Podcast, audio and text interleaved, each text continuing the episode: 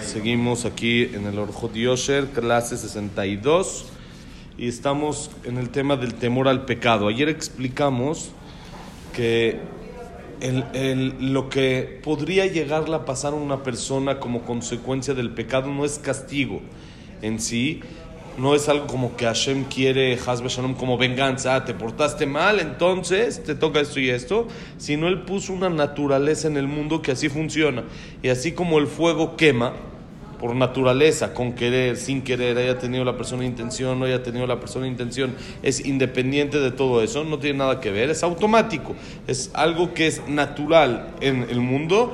Una víbora cuando pica lo aleno saca veneno, un alacrán, lo que sea, es algo de natural. Lo mismo pasa con cuando hay un acto negativo, como consecuencia le trae a la persona alguna... eh, que se desenlace algo no positivo también podría llegar a pasar. Por eso, explicó el Jajam, eso es el temor al pecado. ¿Cómo existe temor al pecado? ¿Tenemos que tener temor a Hashem? No, también es temor al pecado porque es algo natural, no por el castigo que me den, porque como dijimos, no es un castigo como venganza o como rencor o como algo así, sino simplemente es algo natural. Ahora dice, emunah hushit, Beshemargish Sorefet.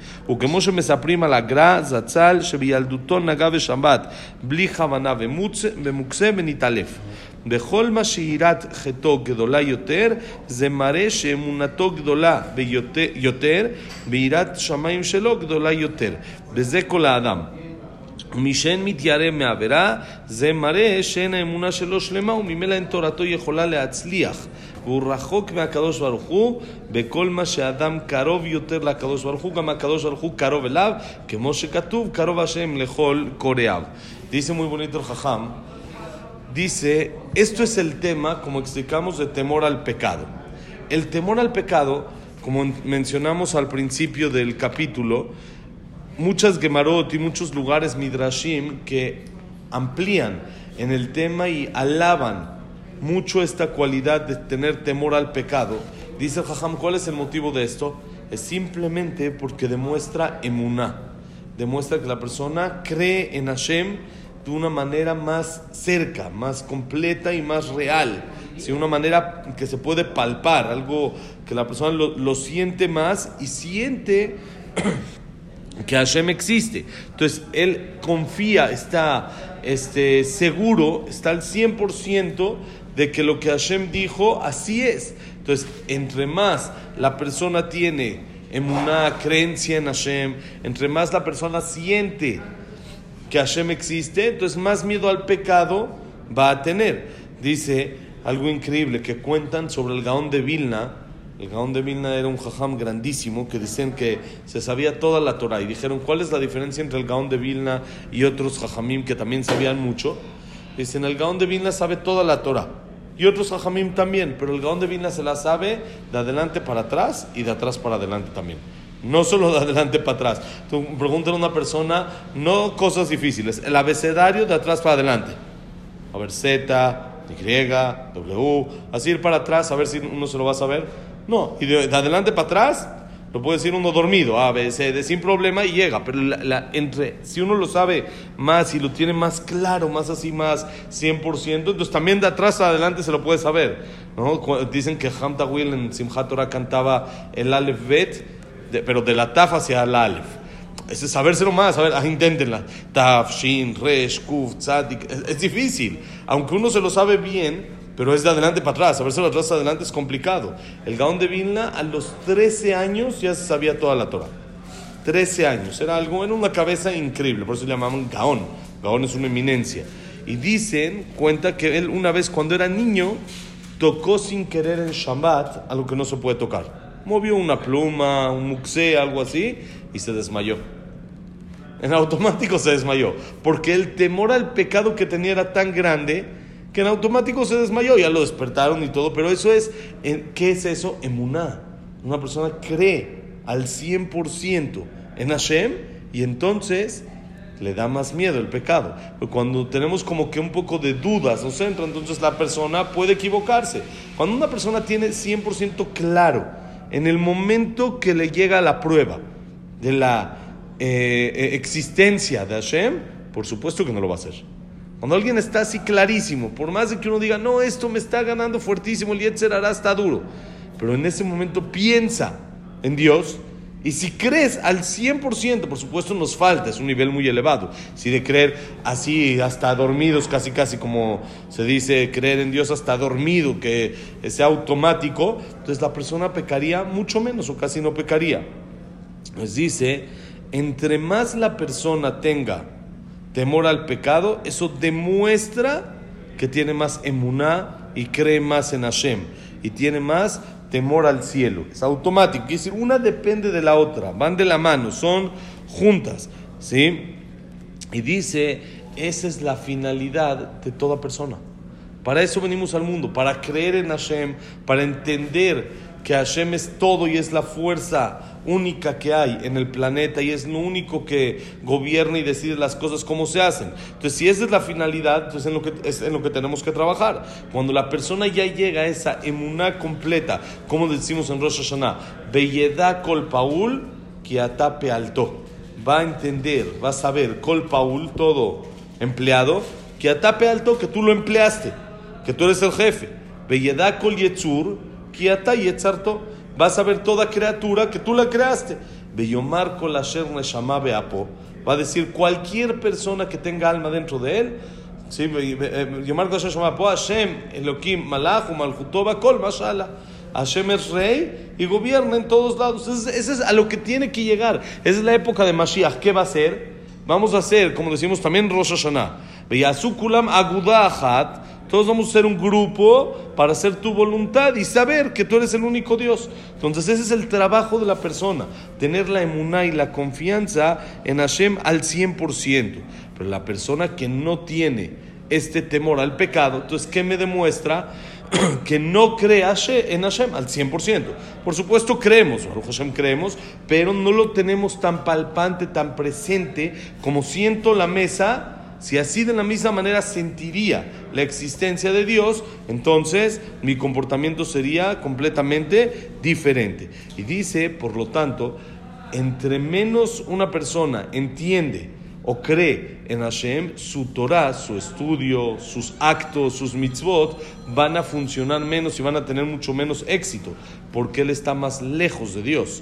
Si él no cree en Dios, entonces hay una distancia. Si crea el 50, entonces hay una separación. El 25, hay otra separación. Entonces cada porcentaje o cada eh, forma de creer en Hashem va a hacer que lo aleje o lo acerque a Hashem. Y entre más la persona está cerca a Hashem, entonces Hashem está más cerca de él. Como dice el Pasuk, lo decimos en Ashre, Karov Hashem lehol koreab Estás, Hashem, cercano a cualquier persona que lo llame, a cualquier persona que implore, que invoque a Hashem, que le diga, Hashem, te necesito, Hashem está cercano, pero necesitamos una condición.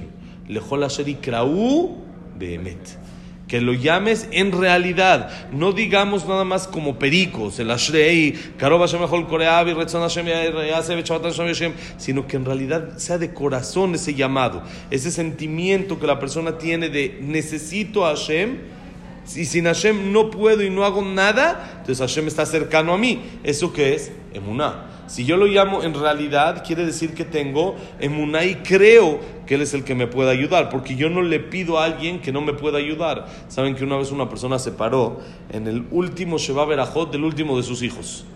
Casó, mashallah, 10, 12 hijos. En el último que pidió hablar, él no acostumbraba a hablar nunca, no, no era alguien que hablaba, pero en el último, el último de sus hijos decidió hablar y les dijo, les quiero decir a todos que Hashem no me ayudó a casar a mis hijos.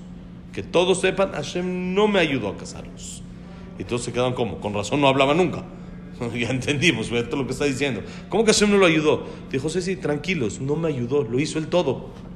No, no, no me ayudó, no fue el que me ayudó y yo también puse de mi parte. Él lo hizo solito, no sé ni cómo los casé a todos. A todos los casé bien y todo Baruch Hashem quiere decir que no lo hice yo, lo hizo Hashem solito. Y yo no, no es que me ayudó hizo, ayudar es yo hago, él hace. Vamos juntos, como leímos hoy en la perasha, Akem Takim y Mo. Si vas a ver el toro o el burro de tu compañero que estaban cargados y cayeron en el camino, se le cayó la carga, ayúdale a Kem Takimimo, carga con él, ayúdale otra vez a parar al toro y que se vuelva a avanzar. Dice el Midrash, ¿qué pasa si la persona, el dueño del toro del burro, dice, bueno, mira, tú tienes mitzvah, mejabot, voy a tomar un cafecito al Starbucks y ahora le cárgame toda la camioneta, sea, a él se le cayó, pero él, el otro tiene mitzvah, él no tiene mitzvah, porque es de él. Entonces él no tiene mitzvah, la mitzvah es del otro. Entonces le dice, mira, déjame, voy al Starbucks y de mientras, como si fueras mi empleado, échatela tú para, tú tienes mitzvah, tienes obligación. Dice el Midrash, no. Si te hacen así, no tienes obligación de hacerlo. ¿Por qué? Akem takim imo. Carga con él. Si él quiere también cargar y tú lo vas a ayudar a cargar, entonces hay obligación de que lo ayudes a cargar.